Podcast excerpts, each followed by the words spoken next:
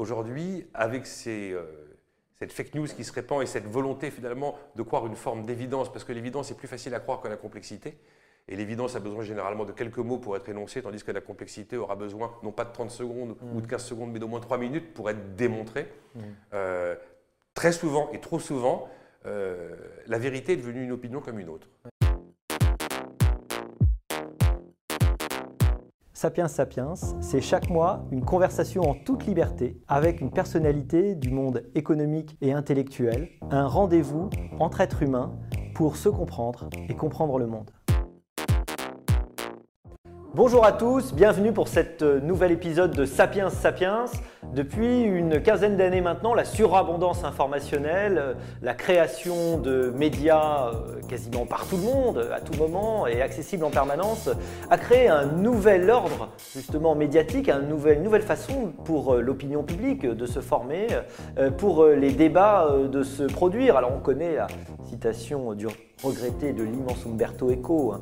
Les réseaux sociaux ont donné le droit à la parole à des légions d'imbéciles qui avant ne parlaient qu'au bar, et euh, ne causer aucun tort à la collectivité. Aujourd'hui, ils ont le même droit de parole qu'un prix Nobel. Quelle est la place de l'expertise et des experts dans ce nouvel, nouvel ordre, nouveau désordre informationnel? Quelle est leur influence réelle? Comment se fabrique l'opinion? Et quelle est à travers cela la place des médias traditionnels Pour parler de tous ces sujets, j'ai le grand plaisir de recevoir Nicolas Dose. Nicolas Dose, bonjour. Bonjour, il a raison Umberto Eco. Euh, oui, cette citation est formidable et euh, on ne cessera jamais assez de, pleurer à sa disparition, et d'autant plus que ces romans étaient toujours absolument extraordinaires. Il faut évidemment les, lire. Alors, Nicolas, je suis ravi de vous recevoir parce que pour une fois, c'est vous qui allez être interrogé. et j'adore. Je, suis sur le grill cette fois-ci. Cette inversion, euh, pour une fois. Alors, École supérieure de journalisme de Paris, évidemment, présentateur économique phare des antennes de BFM TV depuis 2001 et, de BFM Business. Vous êtes euh, animateur de l'émission que tout le monde connaît et que tout le monde suit, les experts euh, et intervenant dans, la, dans la, matinale de, BFM. Vous êtes d'ailleurs un des plus vieux matinaliers en exercice de France. Parce que c'est vrai que c'est un métier où en général on ne fait pas de vieux os. C'est vrai. Euh, je ne sais pas si je suis le plus vieux, mais je, suis, je commence à avoir de l'ancienneté. Ça, fait un, ça fait un moment. Euh, c'est quand même spécialement courageux, il faut une sacrée énergie.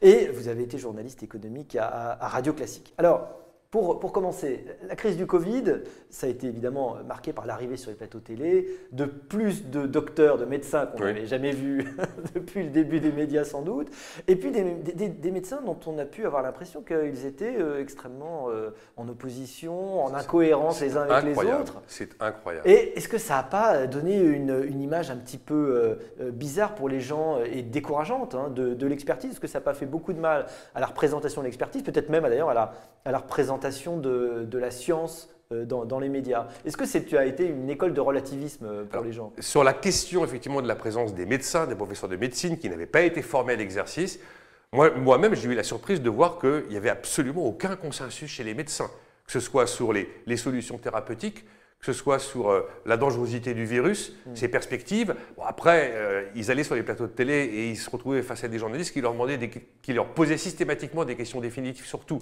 Mm. Le virus va-t-il se poursuivre? Le virus va-t-il disparaître quand il fera chaud? On leur demandait des réponses définitives sur des sujets dont on ne maîtrisait pas la réponse et qui mm. avaient une dimension empirique. Mais en tout cas, pour euh, un observateur de la chose scientifique et médicale que je suis, parce que là, là je n'ai pas d'expertise, j'ai quand même été très surpris de voir comme étant des éminents professeurs sur des plateaux télé, on pouvait avoir autant d'avis divergents. Euh, c'est un peu une école d'humilité.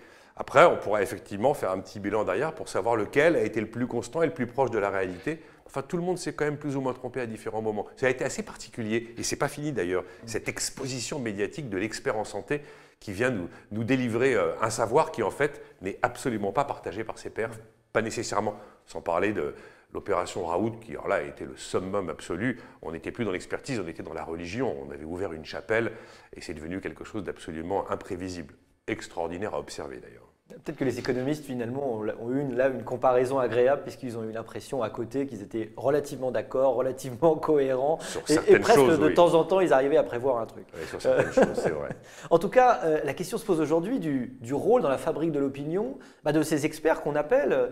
Euh, la plupart des médias se nourrissent énormément euh, d'experts, ou autant de gens qui sont déclarés tels, et qui sont envoyés sur les plateaux pour s'exprimer.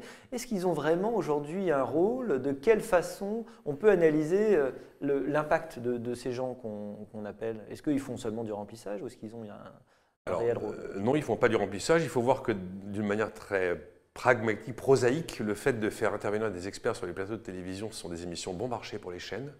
Quand vous faites de l'info, on continue Il faut, rappeler qu'ils ne sont pas payés. Ils ne sont pas payés, bien sûr que non. Les chroniqueurs réguliers sont payés. Mais quand vous faites un plateau d'experts, c'est le cas sur BFM Business, vous en savez quelque chose, bah vous ne touchez pas un copec pour venir. Et si vous ne me demandez pas de taxi, je ne vous le propose même pas. Il n'y a même pas le taxi chez BFM Business. Mais ça, bon, ça, c'est une, une, remarque purement basique. Après, euh, j'ai envie de dire que je ferai un grand distinguo entre l'émission à laquelle vous faites référence, qui est une émission d'expertise en économie. Alors certes, un peu tout sujet. On va parler de l'inflation, on va parler des marchés financiers, on va parler des banques centrales, on va parler euh, des choix de politique budgétaire. Enfin, on reste quand même dans un domaine d'expertise un peu restreint. La difficulté, c'est que j'ai constaté qu'aujourd'hui, on fait venir des experts, en fait, des personnalités qui souvent sont un peu les mêmes, à qui on demande de s'exprimer sur absolument tous les sujets. Mhm. Et on fait venir des gens qui sont assez récurrents dans, les médias pour devenir des toutologues absolus.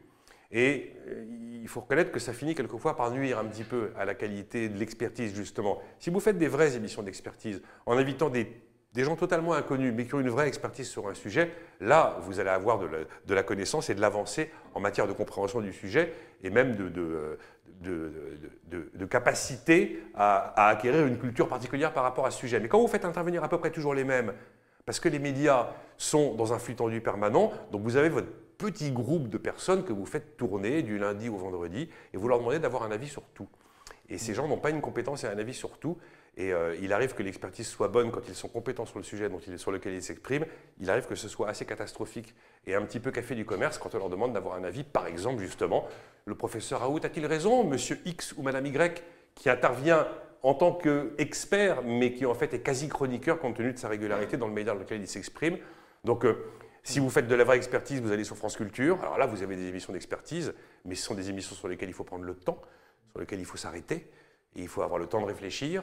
Et ce n'est pas exactement le mode de fonctionnement des médias aujourd'hui. Mmh. Donc euh, l'expertise capable d'éclairer l'opinion avec ses limites que je viens de citer, dans la mesure où on leur demande de dire trop de choses sur trop de sujets par rapport à ce qu'ils maîtrisent vraiment. Hmm.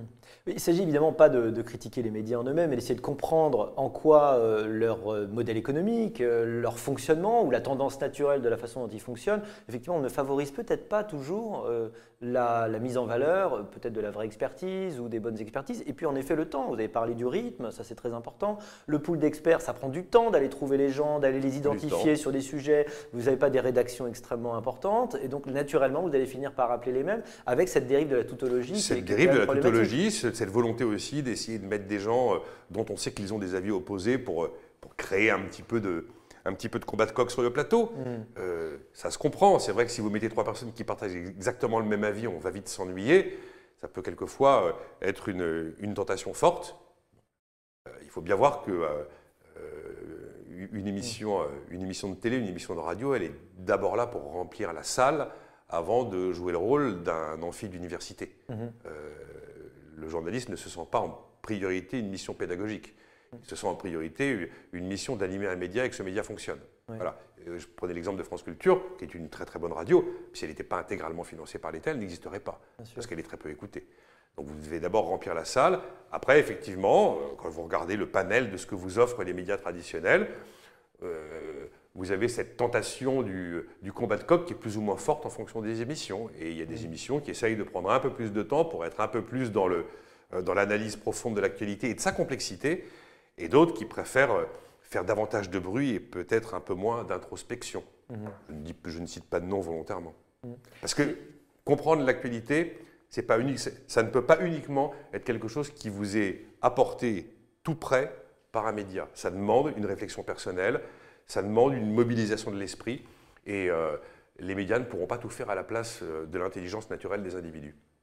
Peut-être que déjà on parle là du rôle de l'éducation qui devrait. Ah, mais on pourrait, oui, oui, on pourrait, bien sûr. Mais bon, ça fait, ça fait 25 ans qu'on baisse le niveau des diplômes faute de monter le niveau des élèves. Hmm. après, il ne faut pas s'étonner de nos classements PISA. Oui. Euh, voilà. Parce que vous parliez de la demande, évidemment, ça paraît insoluble, puisqu'on a une demande qui va venir D'abord parce qu'elle voit les mêmes têtes, parce qu'elle aime bien cette régularité. En effet, euh, les, les- les médias rendent C'est compte très que les gens préfèrent avoir les mêmes gens. C'est Bon. très frappant aujourd'hui. Un peu comme au cinéma, on va voir le gars, parce qu'il y, a le- il y a les quelques acteurs, le pool qui est un peu toujours le même. Et puis le côté un peu opposition, parfois euh, totalement euh, artificiel en réalité. Vous allez absolument essayer d'avoir des avis extrêmes. Au lieu d'avoir euh, un avis euh, nuancé, vous préférez avoir deux avis extrêmes. Et ça a quand même un effet de dégradation sur, sur le débat public. En tout cas, on a l'impression. Ah, Si je regarde la, la- qualité effectivement de ce qui nous est servi par les médias en général, c'est pas la recherche de, c'est pas la recherche premium qui caractérise exactement la façon dont sont montées les émissions, que ce soit dans le choix des sujets, ce soit dans le choix des panels pour, pour venir s'exprimer. Alors moi j'ai une particularité, c'est de faire que de l'économie, donc je suis préservé de cette tentation de, de dériver vers, euh, vers les sujets un peu excitants pour l'opinion, les sujets un petit peu passionnels. Euh, quand on va dé- dé- débattre, euh, Olivier, ensemble pendant 10 minutes de savoir si l'inflation sera durable ou pas, on n'est pas, si vous voulez, sur quelque chose qui va exciter les foules, même on- si on c'est un sujet fondamental. Voilà, on pense que c'est fondamental et que ça devrait exciter les foules, mais, mais non, en effet. Mais depuis, euh, depuis quelques temps, on Mm. tourne en rond sur les thématiques des débats à la télévision, à la radio. Mm. On va être sur les questions d'islam, les questions d'insécurité, les questions de violence policière, euh, les questions de ghettoisation des quartiers, Mhm. qui sont des sujets qui étaient un peu tabous par le passé, qui maintenant sont considérés comme des sujets sur lesquels il faut débattre. Et c'est un peu monosujet. Souvent, la- la- l'actualité telle qu'elle est traitée va traiter un ou deux sujets dans la journée. Mm. On va passer 24 heures à se demander si Éric Zemmour sera candidat. Euh, voilà. Mm. Et, et de la même manière, quand, quand un fait divers va, va chasser un autre fait divers, on va être capable de s'accrocher à cet os et de le ronger de 8 heures du matin jusqu'à 19 heures, jusqu'à avoir dit tellement de choses qu'on a dit trop de choses et que finalement on a complètement noyé, encore une fois, le sujet dans sa complexité. Mm. Donc euh, oui, ça c'est un petit regret. Ouais. Euh, moi qui consomme exclusivement de l'information dans les médias, euh, j'ai très souvent beaucoup beaucoup de mal euh, à y rester longtemps et à y retrouver mon compte en Mhm. termes justement d'avancer. Est-ce que je suis, est-ce que j'ai fait un progrès entre le moment où j'ai commencé et le moment où j'ai arrêté, ou est-ce que je me suis distrait? Ouais. Bien, il y a quand même souvent plus la volonté de se distraire que de s'informer, plus la volonté de rêver que de réfléchir. Ça, c'est le problème du fast news. Les débats, les, les médias ont conscience de ce fast news Mhm. et donc ils agissent en conséquence en s'adaptant, euh, quoi qu'ils en pensent et même sans forcément l'avoir vraiment décidé de manière éditoriale, en s'adaptant aux gens qui sont en train de les écouter. Et on préfère fantasmer plutôt que comprendre, et c'est valable dans des quantités de domaines. Et donc, euh, l'offre du paysage audiovisuel, ça va s'adapter à cette tendance-là, qui est une tendance pas nouvelle, mais qui s'est accentuée.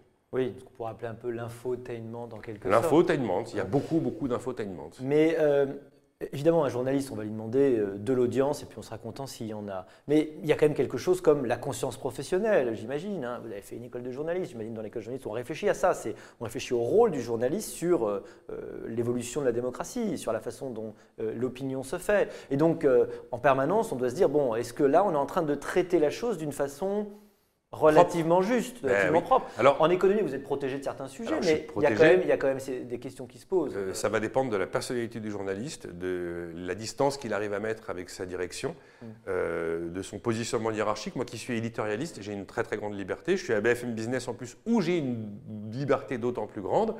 mais euh, ça ne se passe pas forcément comme ça partout.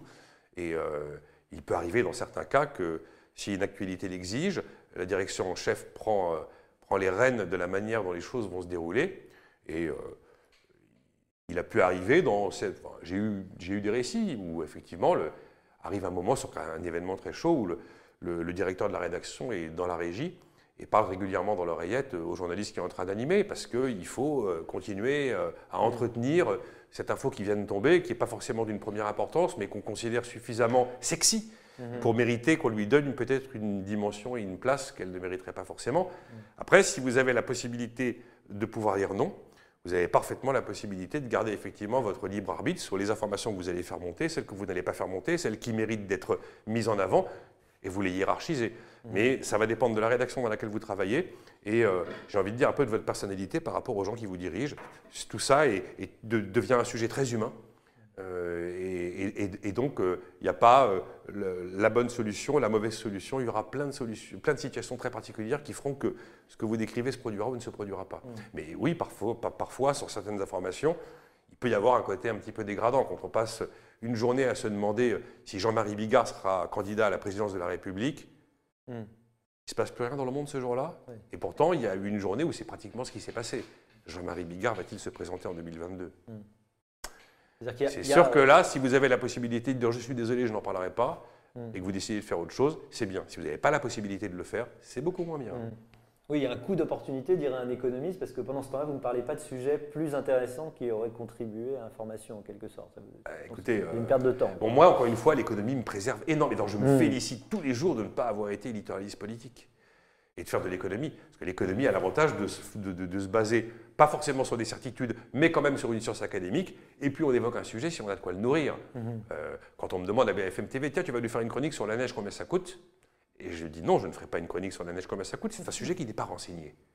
Alors, en plus, la neige pendant 24 heures sur la N118, ça ne coûtera rien. Oui, Si ça devait durer effectivement 6 mois, ce serait un autre sujet. Et là, on commencerait à avoir un petit peu de nourriture chiffrée. oui. oui.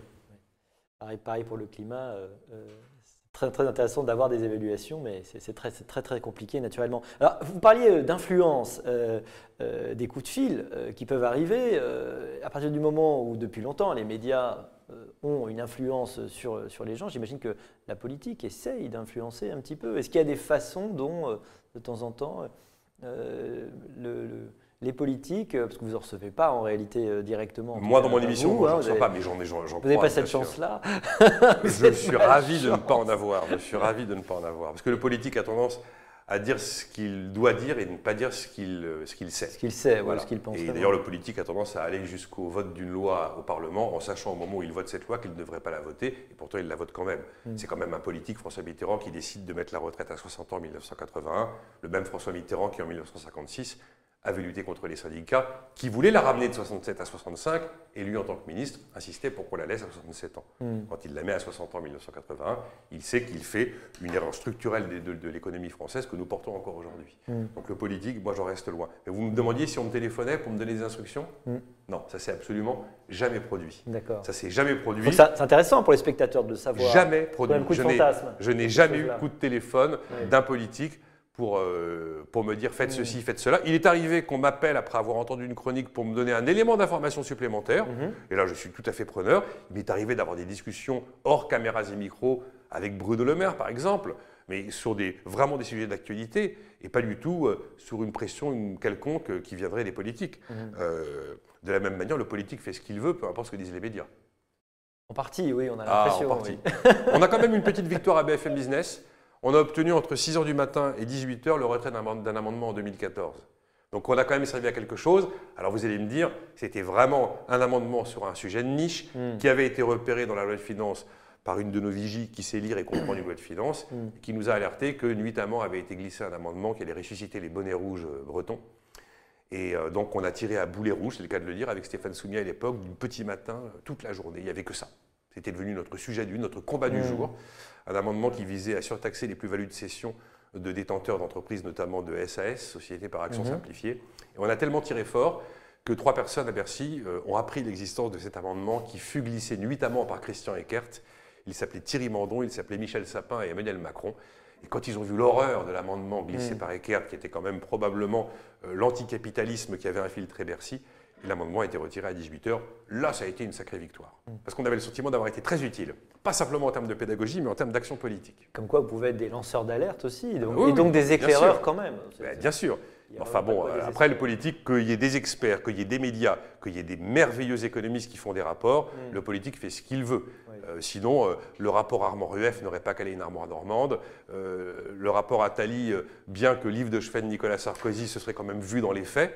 Et on n'aurait pas attendu des années avant de libéraliser les taxis. Quant au rapport Tirol-Blanchard qui nous a été rendu il, y a, il y a quelques mois, euh, de la même manière, euh, on voit difficilement comment il va trouver une traduction politique bientôt. Donc, euh, on peut laisser causer l'expert, le journaliste, l'éditorialiste et les économistes sans que ça ne change absolument rien à l'action politique. Le choix politique passera avant tout. Mais justement, est-ce qu'il n'y a pas un côté un peu décourageant? Est-ce que vous n'avez pas l'impression, finalement, euh, tous ces experts que vous invitez, qui discutent, qui ont des connaissances euh, précises, ils ne sont parfois pas d'accord, mais enfin, euh, qui, sont souvent d'accord sur en fait, ce qu'il faudrait faire, d'ailleurs c'est assez surprenant, finalement, euh, finalement l'économie dans les médias, à quoi ça sert?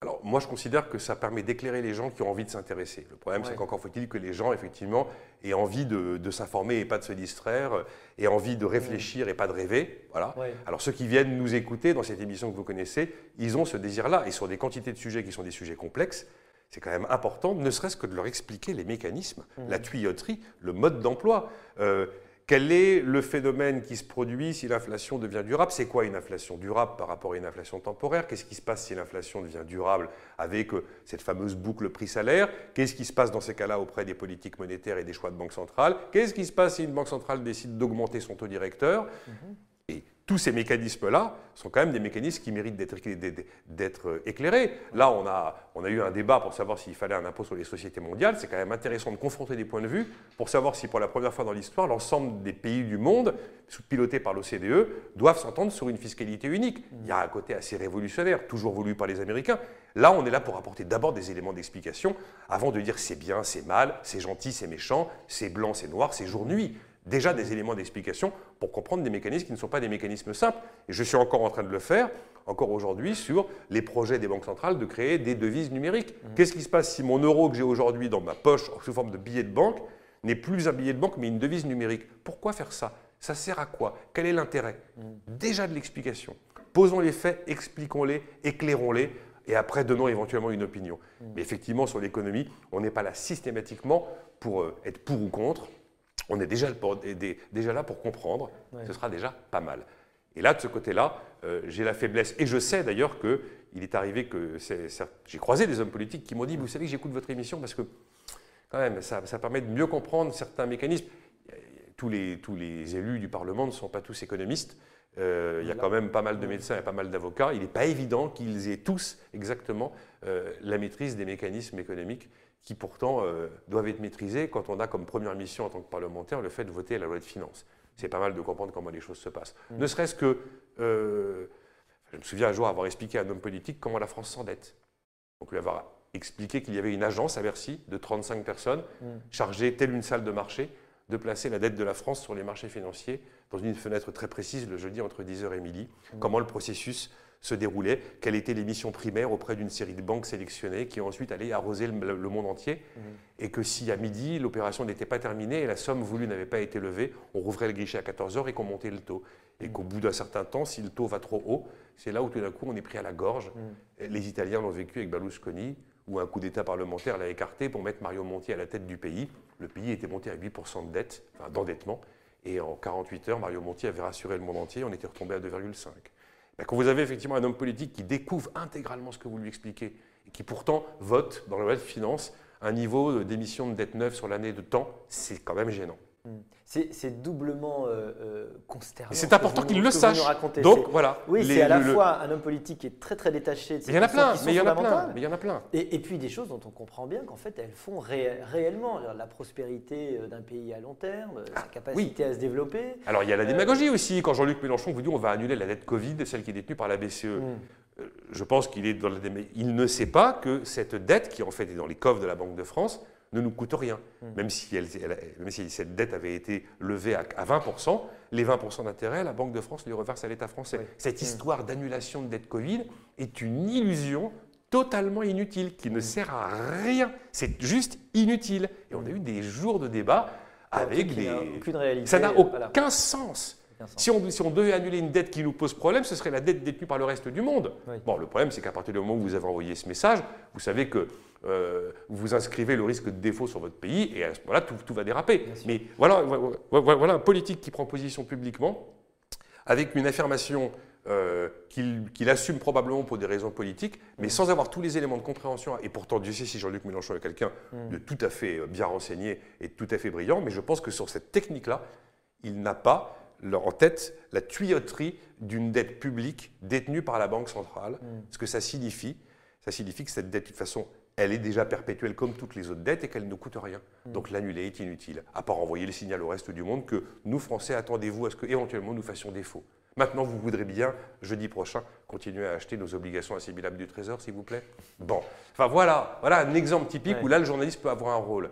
Et comme je le fais également sur BFM TV, qui est une chaîne très grand public, où j'essaye là d'être très très pédagogique, parce que la population qui écoute n'est pas la population un petit peu plus avertie de BFM Business, mmh. euh, j'ai la faiblesse de croire que oui, je ne vais pas forcément effectivement euh, peser sur les choix politiques, mais en tout cas donner quelques clés de compréhension de mécanismes quelquefois finalement j'admets un petit peu complexe et pas maîtrisé par tout le monde, c'est pas mal. Ça permet ensuite de repartir sur une réflexion plus saine quand on se demande quoi faire, comment le faire, quelle décision prendre. En fait, l'économiste, il est juste là pour dire aux politiques, si vous faites tel choix, ça aura tel effet. Si mmh. vous faites tel choix, ça aura tel effet. Maintenant, faites vos jeux. Voilà. Mmh. Et probablement en informer les gens. Euh, on est quand même surpris quand on regarde le paysage audiovisuel français de la très grande rareté en fait des émissions économiques. Très peu, il y en a très peu. Alors peut-être que chacun voit midi à sa porte, n'est-ce pas Mais le sociologue, il pense que tout est sociologique et l'économiste, il dira que tout est économie. Mais enfin, on se rend bien compte que ce sont des mécanismes dont on parle euh, qui vont déterminer absolument euh, tout et que les choix politiques sont d'abord derrière des choix euh, qui passe par des mécanismes et de la tuyauterie économique, donc qui n'est pas expliqué, qui n'est probablement pas connu et qui fait du coup, pas l'objet de, des débats euh, qui devraient avoir. Ah, mais il est certain que c'est absolument, euh, c'est absolument central et, et qu'il y a très, très, ça a très peu de place aujourd'hui dans les médias. Il y a donc BFM Business qui est une chaîne intégralement consacrée à l'économie. Il y a deux, trois très bonnes émissions économiques sur France Inter, effectivement. Il y a un peu d'éditorial sur BFM TV le matin, puisque c'est moi qui m'en occupe. Mm. C'est vrai que je fais 2 heures, euh, je, fais 2 minutes 30 sur 60 minutes d'antenne le matin, avec une chronique et un sujet. Euh, tous font un peu d'économie, mais je vous l'ai dit, aujourd'hui, euh, on colle vraiment à l'ère du temps et aux sujets qui vont probablement nourrir la campagne présidentielle, mm. qui sont très loin des sujets économiques. Je vais vous donner une petite, un petit off de Bruno Le Maire, qui a rencontré récemment des gens de chez nous, de BFM mm-hmm. Business, avec d'autres journalistes économiques, d'autres médias. Et Bruno Le Maire, qui a une petite idée quand même de la politique dans son ensemble, il a été candidat à la primaire lors de la précédente euh, élection, qui, euh, qui dit il a la conviction que la campagne 2022 ne sera pas économique et sociale. Que ces précédentes campagnes où tout d'un coup on se rendait compte que la dette existait, on se rendait mmh. compte que la notion de déficit avait de l'importance, ce qui obsède les Allemands, mais ce qui n'a jamais obsédé les Français, là probablement ce sera très absent, et en tout cas absolument pas dominant dans les débats qui vont nous occuper d'ici euh, mi-2022. Et je pense qu'il a raison. Et je pense qu'il a raison. Je m'en rends compte d'ailleurs avec les gens avec qui je travaille à BFM TV. Je les appelle à 5 h du matin pour déterminer le sujet dont on va parler. Euh, souvent, on me dit Attends, je te rappelle, attends, quitte pas. Mon appel n'est pas prioritaire, hmm. pas en ce moment. Hmm. Je ne leur en veux pas. Ils sont tous sujets, ils traitent toute l'actualité, ils sont dans l'urgence d'une matinale qui est un produit très lourd à mettre en place, beaucoup plus qu'un talk show d'une heure. Mais hmm. c'est vrai que le coup de téléphone de dose à 5 h du matin, alors aujourd'hui, je peux te parler de. Attends, attends, attends, je te rappelle. Avant, c'était oui, vas-y, je t'écoute. Là, on est quand même, voilà, il y, a une pression sur d'autres sujets, sur d'autres thématiques euh, qui a tendance un petit peu à l'emporter. Donc, je pense qu'on va allègrement laisser filer les déficits et laisser filer la dette publique pendant un bon moment, profitant de cet environnement monétaire tout à fait particulier pour se concentrer sur autre chose. J'ai la conviction que tout le monde paiera cette, facture Covid, que ce soit euh, les individus par leur travail ou, euh, ou, les individus par la fiscalité ou les consommateurs par euh, par l'inflation. Mais en tout cas, ce n'est pas le sujet du moment et ça ne va pas être le sujet tout de suite. C'est euh, un peu décourageant parce qu'encore une fois, on a l'impression qu'on ne parle d'économie que quand euh, c'est trop tard, quand le problème, quand la crise est arrivée ou quand c'est devenu extrêmement problématique. On, reparlera économie dans les chaînes info le jour où la France sera défaut, n'est-ce pas? Parce que les taux auront, remonté. Et même une, une, anecdote encore, une autre, et vraiment, je lui en veux pas du tout, mais Jean-Jacques Bourdin sur RMC, il y a très longtemps, très très longtemps, euh, me faisait venir en début de saison, au mois de septembre, pour faire une chronique éco. Mm. Alors tous les jours, je venais. Mais il faut être honnête, Olivier, il n'y a pas tous les jours une actualité hyper sexy en économie.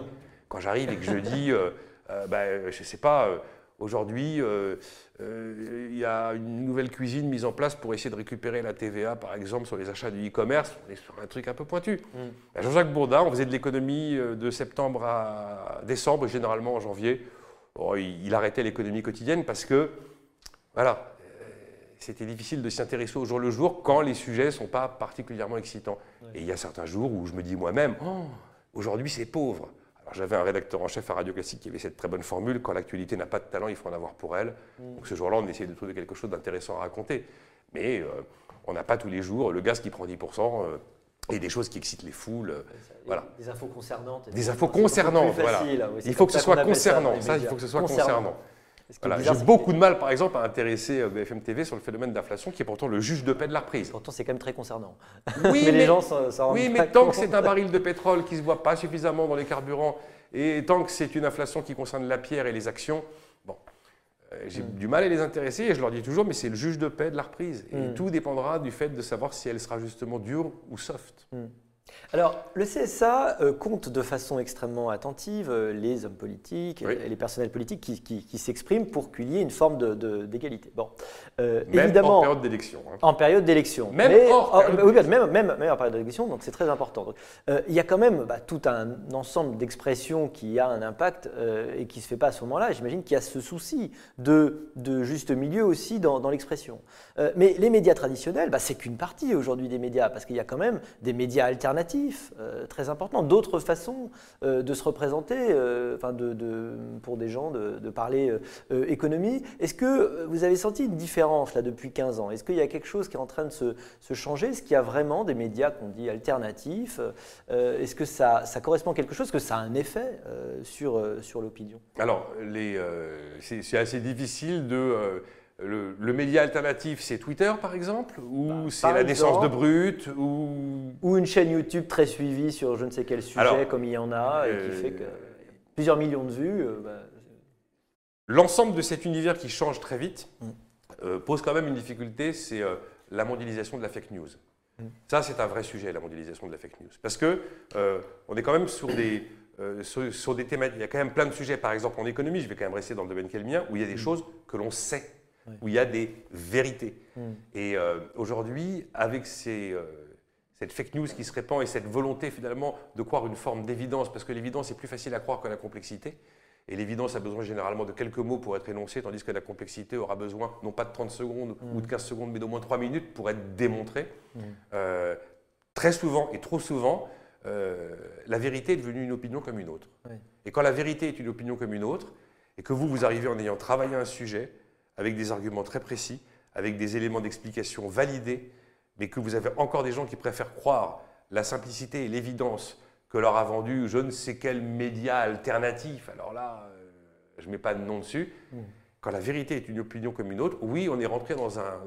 on a franchi une étape où, la marche arrière est compliquée. Hmm. Parce que là, vous avez des gens qui finissent par croire, par préférer croire, ce qu'ils ont envie de croire, c'est-à-dire, c'est d'ailleurs très humain, mais. Euh, et puis même qui finissent par rejeter le travail que vous produisez, considérant que vous êtes à la botte d'eux, que vous êtes vendu à, que vous êtes de toute façon, vous faites partie du système. Et donc, le journaliste traditionnel du média traditionnel est mis dans ce qu'on appelle l'élite. Hmm. Et comme disait Jacques Attali, euh, après la crise viendra le temps où le peuple réglera ses comptes avec ses élites. Et là, on est un petit peu en train de le vivre. On est un petit peu en train de le vivre dans les expressions populaires et la manière dont les urnes parlent ou ne parlent pas d'ailleurs. Et puis, on est aussi en train de le vivre avec cette modélisation de la fake news qu'il est très très difficile de déminer. Mm. Parce que quand vous arrivez avec vos trois minutes d'explication pour expliquer quelque chose qui est très facile à énoncer mais qui est complètement faux avec euh, une, euh, une désinvolture parfaite, eh bien c'est compliqué parce que le cerveau sera plus disponible pour l'information biaisée et choquante, facile à entendre, quasi prémâchée, mm-hmm. comme un hamburger déjà tiède, plutôt mm. que l'expert ou l'éditorialiste qui va arriver et qui va vous expliquer que, euh, bah, écoutez, euh, je sais pas, on peut. Allez, on va passer aux 32 heures.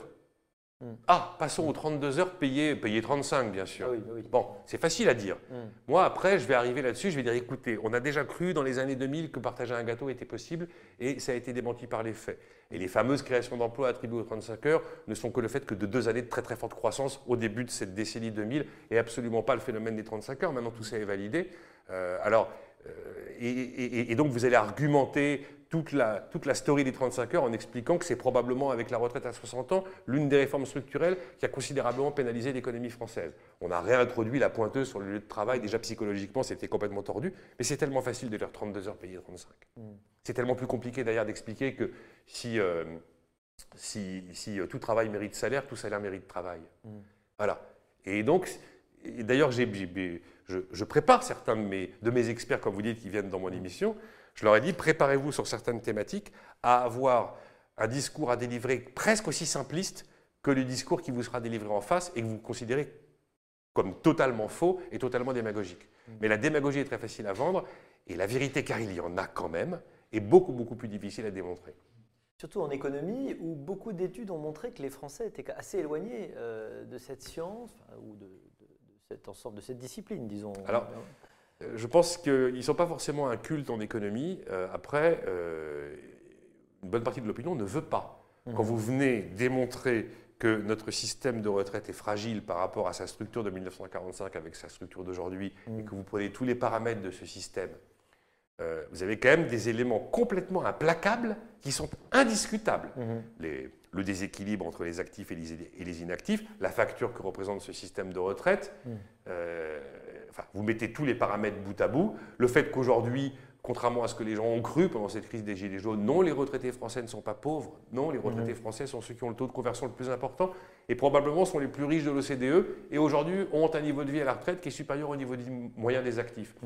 Mais vous avez une opinion qui ne veut pas entendre, qui ne veut pas entendre ça. Et pourtant, là, vous n'êtes pas sur quelque chose de compliqué, vous êtes sur quelque chose de totalement validé. Mhm. Donc c'est très très compliqué. Et puis après, il y a dans cette, euh, et ça rejoint le sujet qu'on évoquait précédemment, il y a dans cette euh, méconnaissance de l'économie attribuée à la population le fait que on va préférer la simplicité à la complexité, et on va préférer ce que Frédéric Bastiat, l'économiste français, également journaliste du milieu du 19e siècle, il disait, il avait cette phrase, il arrive presque toujours que lorsque les conséquences immédiates sont favorables, eh bien les conséquences ultérieures sont funestes. Et c'est valable dans des quantités de domaines.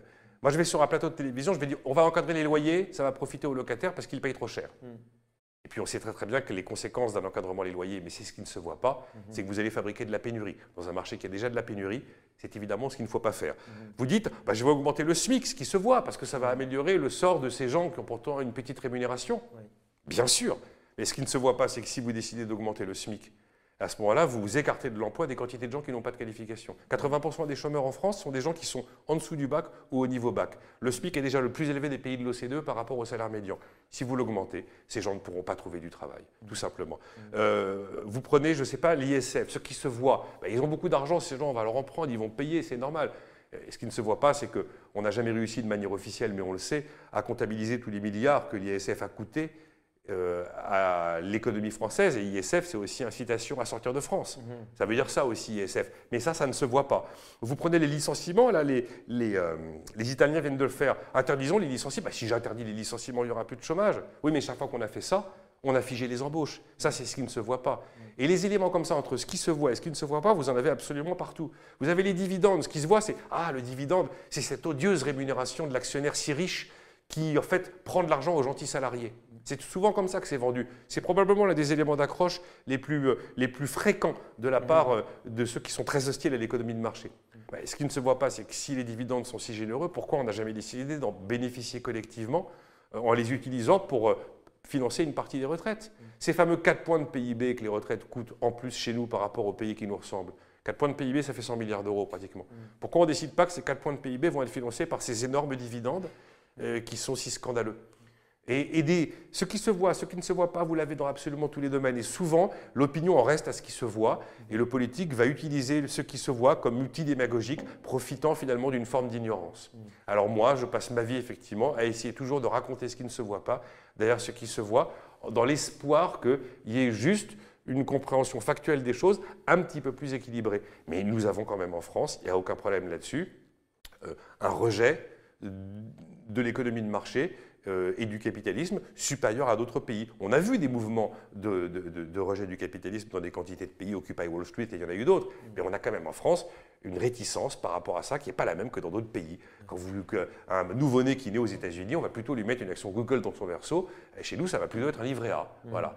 Euh, un Américain qui voit que le monde change se dit qu'est-ce que j'ai à y gagner? Un Français qui voit que le monde change se demande ce qu'il a à y perdre. Et là, vous êtes sur une dimension vraiment purement culturelle. On n'est pas des Allemands. On n'est pas des Allemands et on ne le sera jamais. Il y a vraiment l'Europe des buveurs de bière et l'Europe des buveurs de vin. Nous, on est dans l'Europe des buveurs de vin. Vous prenez un exemple extraordinaire, c'est la Suisse. La Suisse a des cantons. Les cantons ont des règles d'or. La règle d'or interdit de finir l'année dans le rouge. Tous les cantons francophones sont en déficit. Tous les cantons germanophones sont en excédent. Il y a des choses, malheureusement, qui sont culturelles. Oui, on a un problème avec l'économie de marché. On a un problème avec l'enrichissement. Ce fameux ISF, on a eu du mal à s'en séparer. Il a juste été un peu transformé. Et cette tentation de, de- de taxer les riches pour payer la facture de la crise est toujours présente. Et ça, pour le coup, ça va probablement être l'un des seuls débats économiques auxquels on n'échappera pas Oui, dans la perspective de écoutant. 2022. On nous en reparlera en effet. Alors, pour terminer, Nicolas, il est de tradition dans Sapiens Sapiens de poser la question sur, euh, euh, en quelque part, la vocation et la façon dont on devient bah, journaliste économique, peut-être matinalier. Est-ce que cette économie, c'est un tropisme qui est arrivé tout de suite? Est-ce que c'est arrivé par euh, chance, euh, par hasard? Par accident. Euh, Par accident, comme ça arrive souvent Par accident, je me suis retrouvé journaliste économique parce que j'avais raté ce que je faisais avant, qui était des études de droit. Oui. Euh, on, dit, on dit que le journalisme mène à tout à question d'en sortir. Euh, en tout cas, moi, les, les échecs préalables m'ont mené au journalisme. Et le premier stage que j'ai trouvé, ça a été à Radio Classique. J'y ai fait deux mois de stage. Après, je suis parti faire mon service militaire. Je n'avais pas été payé. Comme rémunération, on m'avait donné un jeu, de croquet.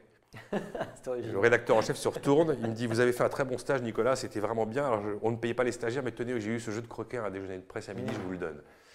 Euh, et, donc, en sortant de l'armée, j'ai écrit à Gérard Bonneau sur Radio Classique et je lui dis Gérard, je suis prêt à travailler chez vous comme pigiste, cette fois-ci rémunéré si vous le voulez bien. Mm. Il m'a appelé dès la semaine suivante. Puis on a fini par, j'ai fini par y travailler euh, de manière récurrente jusqu'à avoir un CDI. J'y ai passé 5 ans et en 1998, le Graal pour un journaliste radio, Nicolas, je voudrais vous confier les matinales.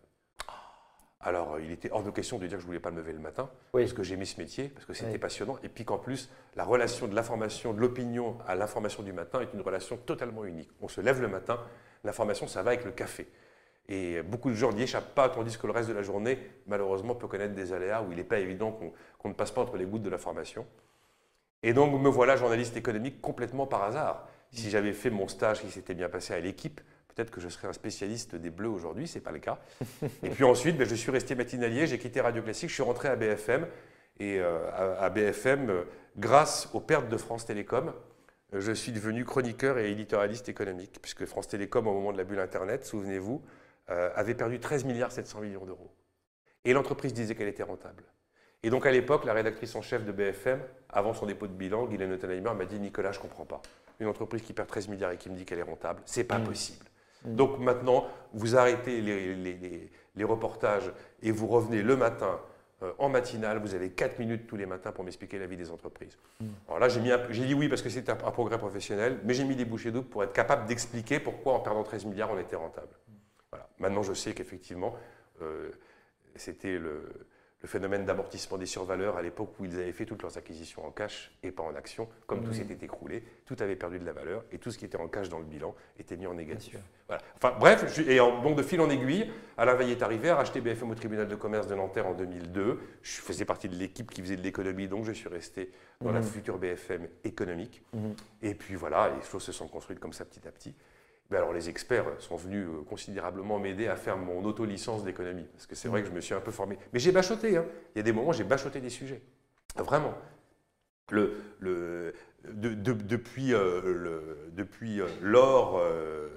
l'or, les accords de Bretton Woods euh, jusqu'à la fin de l'État Loire. Je me suis fait, je me suis fait des fiches comme un, comme un étudiant par moment pour bien maîtriser certains sujets. Et puis, comme les bonnes mayonnaises, il y a un moment quand l'émulsion s'est faite et que vous ajoutez un ingrédient, tout se passe bien, tout rentre dans la bonne case. Et voilà. Mais c'est une forme d'accident de l'histoire. Je crois qu'en tout cas, l'information économique peut se féliciter ah, de cet accident. Moi, je me félicite qui fait que vous, vous y travaillez. on espère encore pour longtemps. Merci beaucoup Nicolas Dose d'être venu aujourd'hui. C'était un plaisir. Merci.